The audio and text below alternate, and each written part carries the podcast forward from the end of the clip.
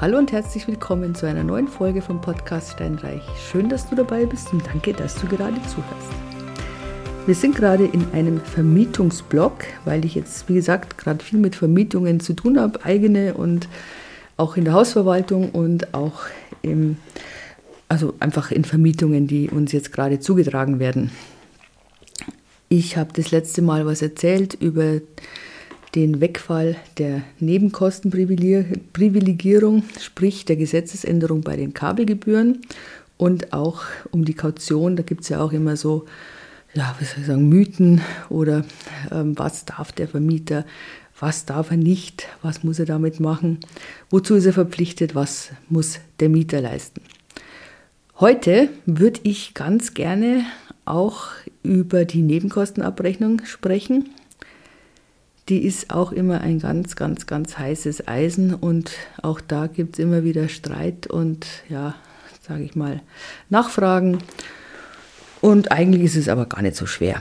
Also sagen wir mal, normalerweise, wenn du eine Wohnung hast mit einer Hausverwaltung in einem Mehrfamilienhaus, dann bekommst du in der Regel einmal im Jahr die Abrechnung zugeschickt und ich kenne wirklich viele Hausverwaltungen und bei den aller, aller, allermeisten steht drin umlegbare Kosten, Betrag X, dann kommt noch ein weiterer Block mit den nicht umlegbaren Kosten und insgesamt dann eben diese Abrechnung, deine ähm, Nebenkosten, die du da hast für die Wohnung und die oder deine Betriebskosten und die Nebenkosten kannst du dann eben auch den Mieter umlegen.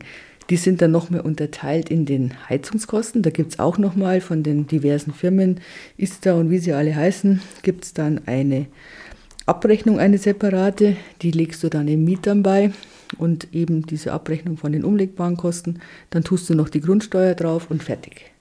Bitte komm nicht in die Versuchung, dass du da nur irgendwas dazu tust. Ja, halt dich da einfach an Recht und Gesetz als Vermieter und fertig. Also das ist die relativ einfache Art. Die schwierigere Art ist, ist, wenn es keine Hausverwaltung gibt. Wenn du vielleicht ein Haus vermietest, dann geht's auch wieder, finde ich, weil du musst dann schauen bei einer Hausvermietung, dass du als Vermieter so viel wie möglich dem Mieter auferlegst, dass er direkte Verträge abschließt. Also zum Beispiel Gas oder wenn es eine Ölheizung noch ist, dass er eben dann Heizöl sich selber besorgt oder beim Strom sowieso. Stromverträge sind immer extra. Also da würde ich immer schauen, wenn es eine Einheit ist, ein Haus, dass ich so viel wie möglich tatsächlich dem Mieter dann aufs Auge drücke. Aus zwei Gründen, er ist selbst verantwortlich und du bist nicht in der Haftung. Das sind zwei Sachen, die ich sehr gut finde. Und als Mieter hast du die Möglichkeit, du, schau, du suchst dir wirklich für die Wärmepumpe den Strompartner aus, den du haben möchtest. Du kaufst das Heizöl dann, wenn du das machen möchtest.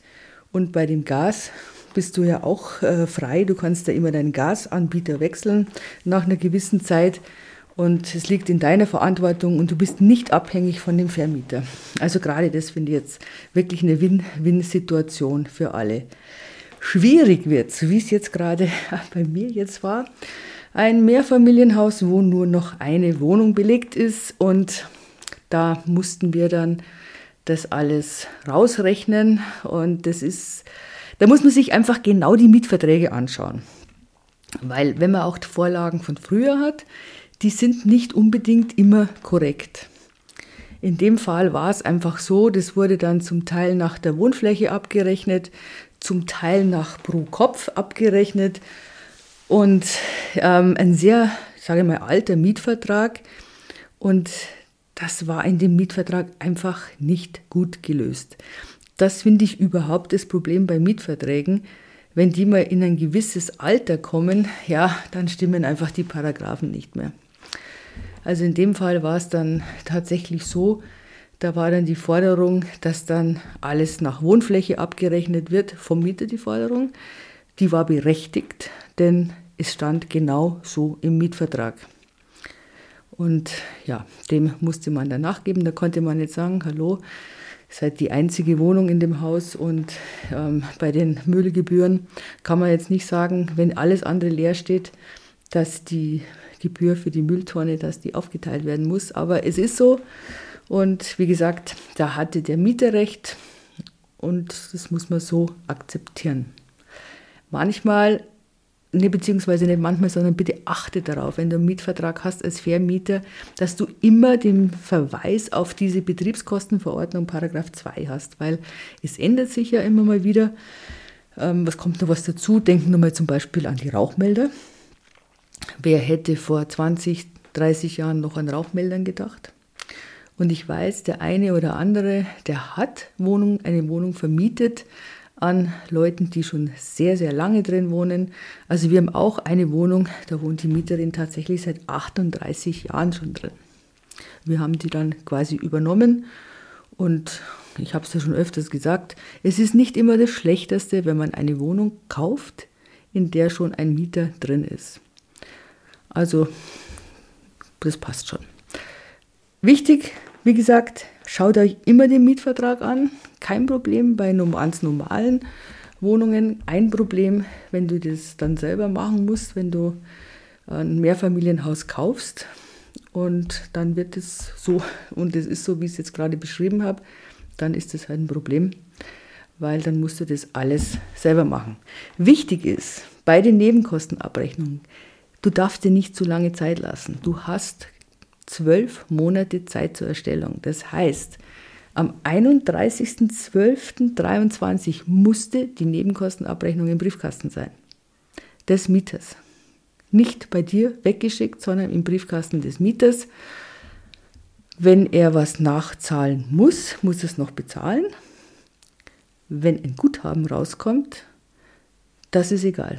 Also wenn du jetzt Mieter bist und der Vermieter, der macht die Abrechnung nicht und du weißt, du hast sehr viel bezahlt, ihr habt den Abschlag erhöht und so weiter und er hat dann, bitte sag ihm doch, er soll jetzt mal die Abrechnung machen, denn wenn es ein Guthaben gibt, das kriegst du auf jeden Fall.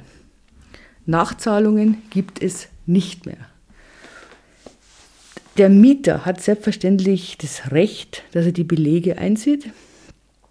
Du musst es ihm nicht schicken, Du kannst es ihm anbieten, zu schicken, gegen eine Kopiergebühr und Portogebühr, aber er darf zu dir kommen und du musst es ihm bereitlegen.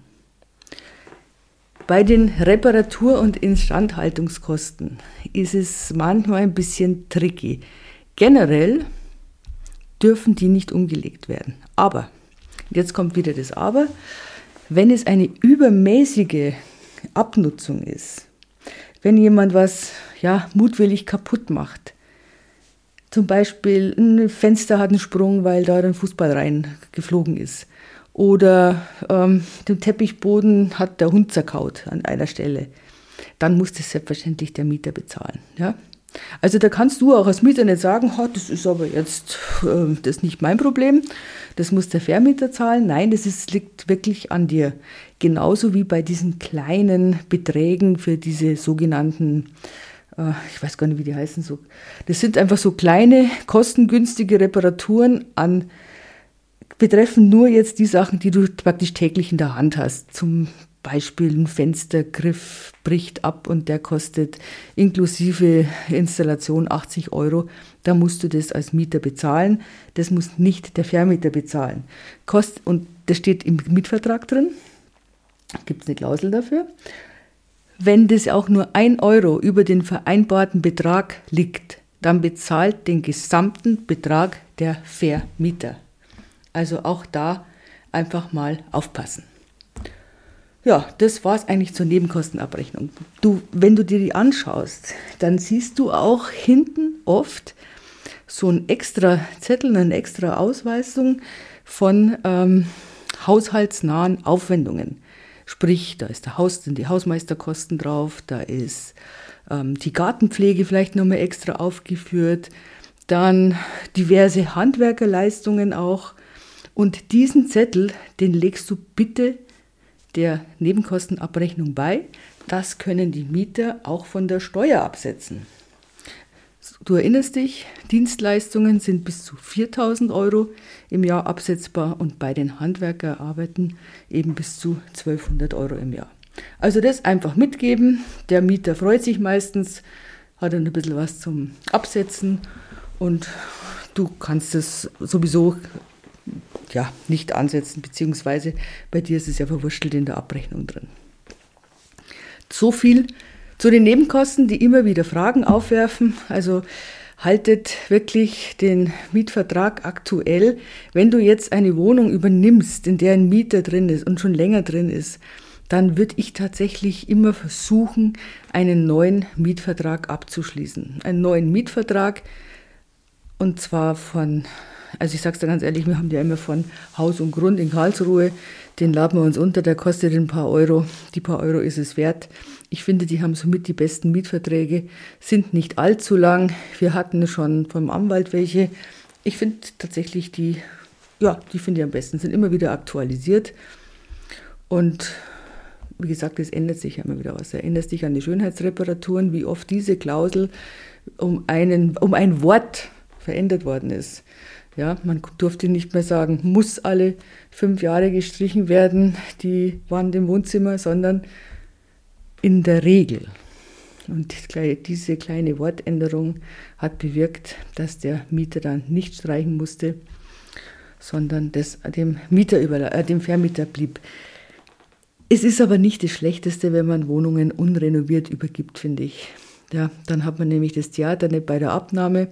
Generell ist so, wenn du in eine Wohnung einziehst, als Mieter auch, du bist motiviert, du freust dich und du streichst es dann lieber, als wenn du ausziehst. Da ist es nur eine lästige Pflicht, die kostet und ansonsten dir überhaupt nichts bringt.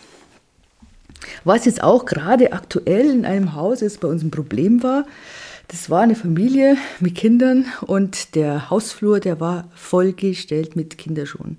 Also das war tatsächlich so, es hat zwar oben, war nur noch der Speicher, da konnte man, also da musste niemand draufgehen, aber dennoch, da konnte man gar nicht draufgehen, weil die ersten Stufen mit den Kinderschuhen belegt waren. Da appelliere ich wirklich an beide. Ich appelliere sehr an die Mietern, tu halt deine Schuhe rein. Klar, wenn es mal regnet, dass mal das Paar draußen steht oder dass der Schirm mal draußen steht. Das ist ja überhaupt kein Problem. Ja? Aber ein Problem ist es, wenn das so dauerhaft ist, wenn da irgendwelche Pflanzen rumstehen, wenn da zum Beispiel äh, ja, Schränke, Regale oder sonst irgendwas, Garderoben, das geht nicht. Also das darf nicht sein und es geht aus Brandschutzgründen nicht. Also man muss sich wirklich an die Hausordnung halten. Ein Treppenhaus ist ein Treppenhaus und kein Ort, um irgendwelche Sachen aufzubewahren. Ja. Es kann bei Missachtung tatsächlich bis zur Abmahnung gehen und danach auch bis zur Kündigung. Und die ist halt meistens rechtens. Ja. Es gibt tatsächlich diese vertragswidrige Nutzung nach 541 BGB. Und die kann, wie gesagt, zur Kündigung vom Mietvertrag führen. Es ist manchmal nicht immer so einsichtig, wenn du jetzt ganz oben wohnst und du hast hier an der Ecke noch dem Hausflur, könntest du einen schmalen Metallschrank für Schuhe hintun und du machst es, dann ist es weder eine Brandgefährdung noch eine Stolperfalle noch sonst irgendwas. Dennoch hat der Vermieter das Recht, das zu verbieten da einfach aufpassen. Ja, was noch ein Thema ist, was auch immer wieder zu Problemen führt, das sind die Garagen. Also Garagen sind keine Lagerflächen. Garagen dürfen nicht dauerhaft als Lagerraum genutzt werden. Das ist wirklich für Autos, für Fahrräder, für Motorräder. Es darf drin sein, was weiß ich, wie die Winterreifen oder die Sommerreifen. Es darf vielleicht so ein ähm, Reservekanister mit, mit Benzin drinstehen. Es ist eine Garage und kein Abstellraum. Ja, also das ist rechtlich gesehen eine Nutzfläche. Und es gibt in den ganzen Bundesländern die sogenannten Garagenverordnungen. Sind verschieden je nach Bundesland, aber der Grundtenor ist der, in einer Garage dürfen eben nur Autos, Motorräder, Fahrräder verwahrt werden. Es kann zu Bußgeld kommen, tatsächlich. Also gerade in Bayern, Bayern ist es relativ heavy. Bis zu 500.000 Euro. Ich habe das sowas eigentlich noch nie erlebt.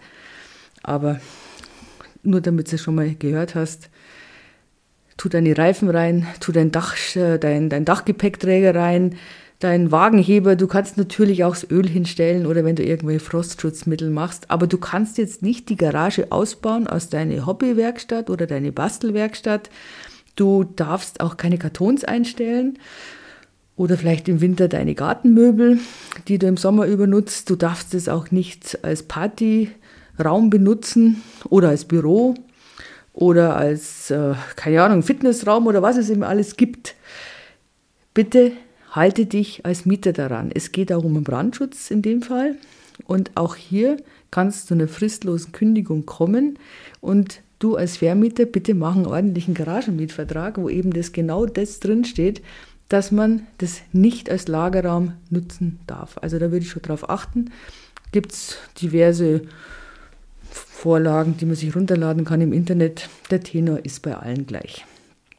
Ja, so viel zu den Rechten, die man als Mieter und Vermieter wissen muss. Das sind eigentlich so die wichtigsten oder wo es, sagen wir mal, die größten Probleme gibt. Zumindest diese Punkte, die ich gerade angesprochen habe, die waren jetzt tatsächlich in der letzten Zeit die Punkte, die am meisten aufgetaucht sind und die jetzt gerade am meisten Probleme gemacht haben.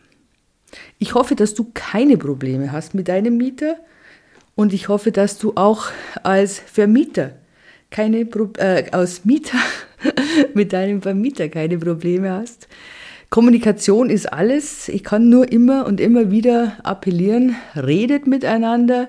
Es ist wirklich wichtig, ihr seid im Prinzip Partner und ihr seid Geschäftspartner. Ja, der eine mietet was, der bezahlt dafür, dass er was bekommt. Und es sollte auch wirklich auf Augenhöhe sein. Und wie fast alles immer, Kommunikation ist der Schlüssel zum Erfolg und Kommunikation beziehungsweise die gestörte Kommunikation, das ist das, ja, die Ursache für die meisten Missverständnisse und für viele ja, Streits und bis hin zu Kriegen. Also Kriegen im Sinne von, dass es eben so einen massiven Familienunfrieden gibt, bis hin zur Verbitterung wie ich es jetzt auch gerade wieder erlebt habe. Also das muss wirklich nicht sein. Redet miteinander. Gut, in diesem Sinne, ich wünsche dir noch eine fantastische Woche. Nächste Woche geht es dann weiter mit, der, mit dem Vermietungsblog. Und bis dahin wünsche ich dir einen, eine wunderschöne Woche und ich hoffe, du empfiehlst den Podcast weiter. Würde mich freuen. Vergib gerne fünf Sterne und abonnieren. Und wir hören uns nächste Woche wieder. Tschüss!